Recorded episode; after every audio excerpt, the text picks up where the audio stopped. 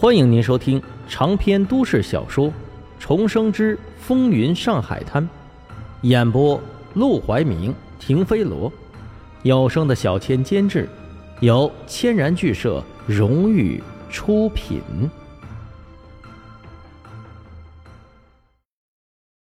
第二十章，我知道你在想什么。警告过沈梦生，黄振义打个哈欠就困倦的摆手。我不跟你掰扯了，一晚上没睡觉，陪那小子赌钱，命都快舍里了。老马，白天让他补个觉，晚上你先带他收盘子钱。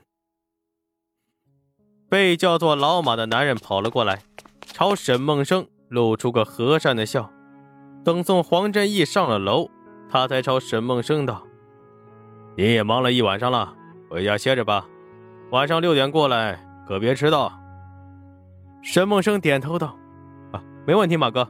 还没请教尊姓大名，以后要跟着您混，总不能连您叫什么都不知道吧？”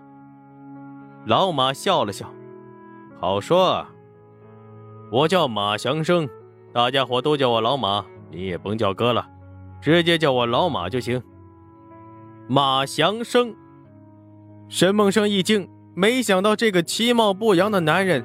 竟然也是历史上鼎鼎有名的人物，此人可不仅仅活跃在黄金荣的故事里，在上海滩未来即将要崛起的另一位大亨杜月笙的故事里，也扮演着非常重要的角色。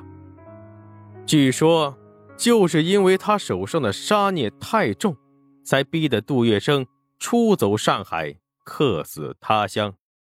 怎么了？注意到沈梦生神色不对，马祥生敏锐地问了起来。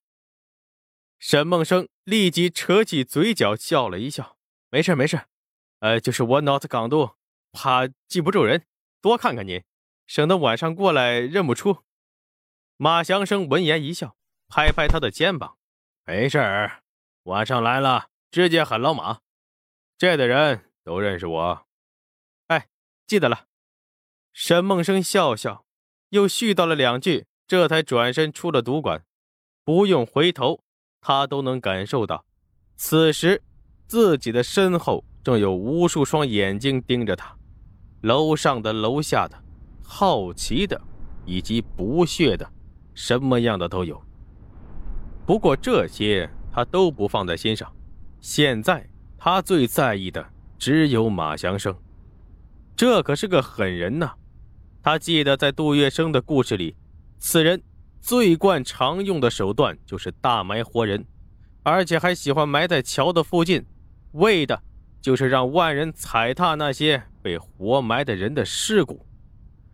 沈梦生暗暗地告诫自己，就算惹黄振义，都不能惹这个马祥生。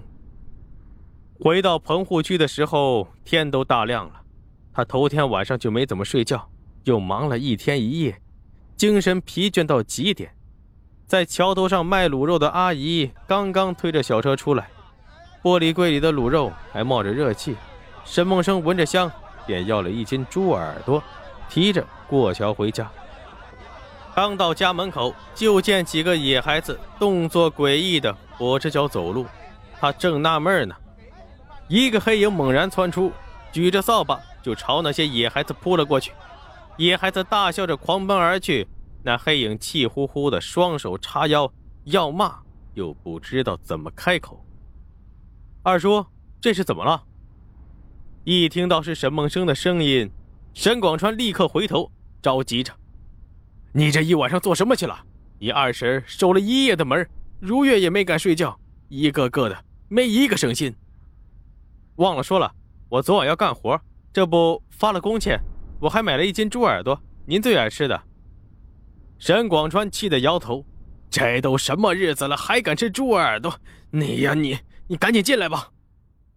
他拉着沈梦生进屋，朝厨房里喊道：“阿胜昨晚干活去了，没捣乱。”钱美玲听到动静，连忙出来打量沈梦生，见他好端端的，这才松了口气：“昨晚走撒去了，一晚上没动静。”吃完饭了没？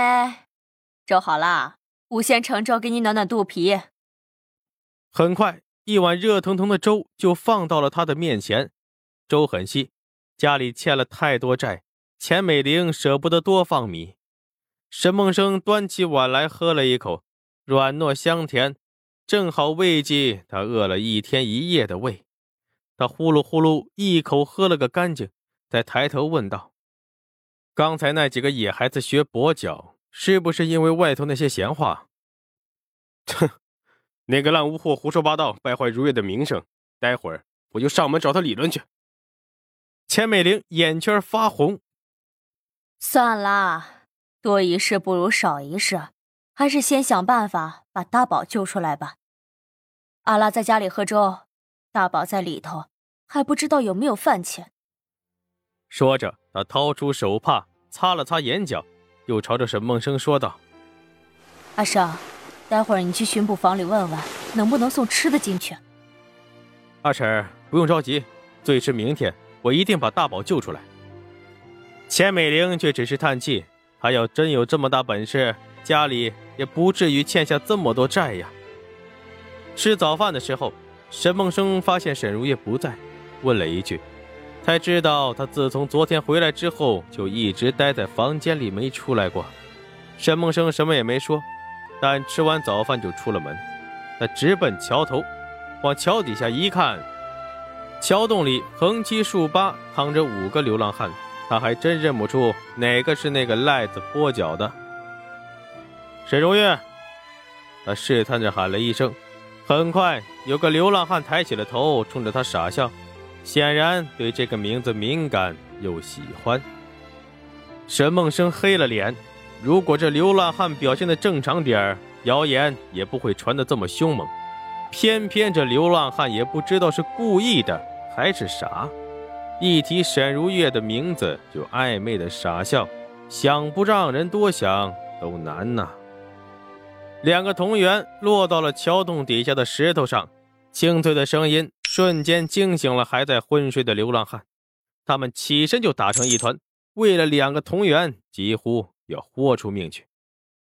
别抢了，我这还有好几个呢。沈梦生掂着手里的同源，提起裤腿，蹲下身。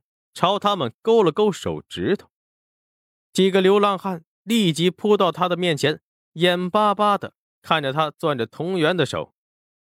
帮我办件事儿，办好了，一人赏两个。喧嚷的菜市场上，刘寒云挎着竹篮，问东问西，比着价格，拿起一把小青菜，满脸嫌弃，一片一片的往外摘着菜叶子。菜贩见怪不怪。遇上这种爱占小便宜的半老徐娘，他也只能把不满往肚子里咽，否则只要多上一嘴，准会招来对方的破口大骂。哟，这不是刘二娘吗？